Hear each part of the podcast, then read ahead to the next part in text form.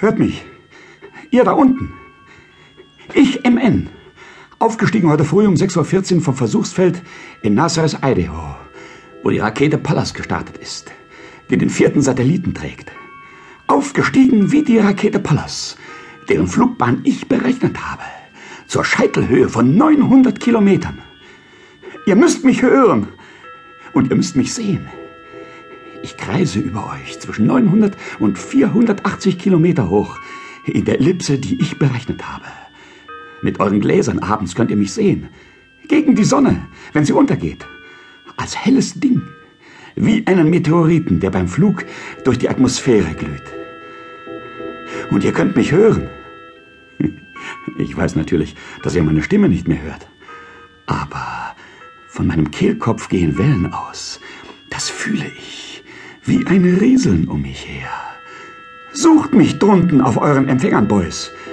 Ich weiß nicht auf welchen Wellen, aber sucht mich. Und wenn ihr mich habt, dann sendet meinen Bericht. Denn, Boys, was ich euch zu berichten habe, das hat noch kein Mensch gesehen, solange es uns gibt.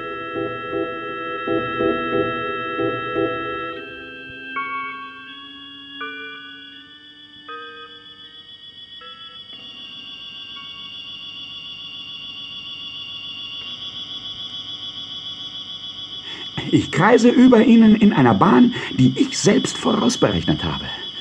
Aufgestiegen in Nazareth, Idaho, folge ich dem 35. Grad in einer Spirale, die dreieinhalb Sekunden von dem Verlauf des 35. Breitengrads abweicht. Ich ziehe in eine Ellipse um die Erde, deren einer Brennpunkt im Schwerpunkt der Erde liegt. Ich kreise zwischen 450 und 900 Kilometer über dem Meer. Ich fliege 16 Kilometer in der Sekunde. Die Sicht ist dunstig. In Nazareth, Idaho, wehte ein Bodenwind. Nordost zu Ost, Windstärke 2. Er bewegt die Dünste nicht. Ich verlasse den Kontinent bei Portland, Washington. Das Meer wird sichtbar. Es hat im Augenblick bei schrägem Lichtfall die Farbe von hellem Kupfer. Ich sehe die Küsten unseres Kontinents im Schwung nach Alaska und nach Süden zu, wie sie sich in den Schichten von Dunst verlieren unter mir muss eine Insel liegen. Ich sehe sie nicht. Ich kann nur den weißen Halbkreis des Schaums erkennen, der nach Westen um sie liegt. Ich kenne den Namen der Insel nicht. Die Sicht ist klarer geworden. Der Ozean unter mir ist von weißlichem Blau. Rechts und voraus sehe ich den ungeheuren Bogen, den die Gebirge von Amerika und Asien um den Norden des Ozeans ziehen. Der Pazifik liegt wie ein großer See unter mir.